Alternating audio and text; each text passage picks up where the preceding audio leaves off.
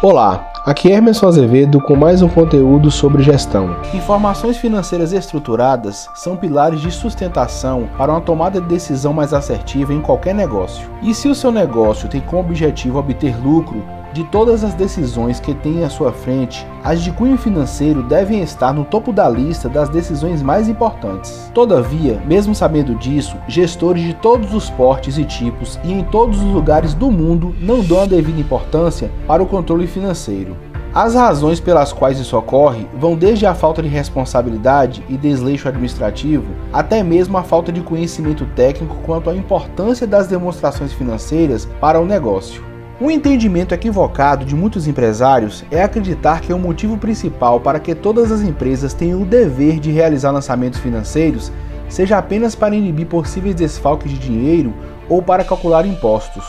O que a maioria não percebe é que existem informações de grande relevância que podem ser extraídas de um eficiente controle de fluxo de caixa e que obtê-las pode fazer toda a diferença nos negócios. Veja o exemplo prático a seguir. Há alguns anos, uma churrascaria tradicional estava com dificuldades financeiras e o seu gestor buscou ajuda profissional para tentar entender e resolver o problema. Claro que a princípio, o primeiro ponto analisado foi a capacidade da empresa em obter bons números de vendas, porque se não há vendas, não há negócios. E após a apuração das informações, verificou-se que havia um ótimo volume de vendas, ou seja, o restaurante estava sempre cheio então foi preciso investigar o caminho do dinheiro e assim tentar encontrar onde estava o furo por onde o mesmo escapava.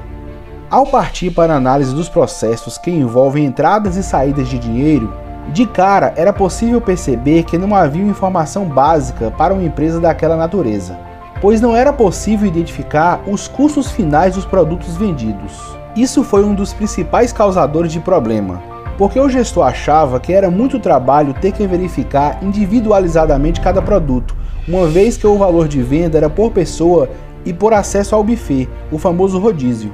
E por este motivo, ele achava que apurando apenas o valor total de gastos com as compras de todos os produtos e subtraindo o valor das vendas, tinha o seu lucro bruto calculado. E no seu entender, uma vez que a conta fosse positiva, estava então tudo certo e sua gestão financeira estava feita e por longos anos trabalhou desta forma sem que tivesse maiores dificuldades. Todavia, com o passar do tempo, novos competidores foram chegando, outras despesas não previstas também, e sem que ele percebesse, o negócio começou a ter resultados ruins.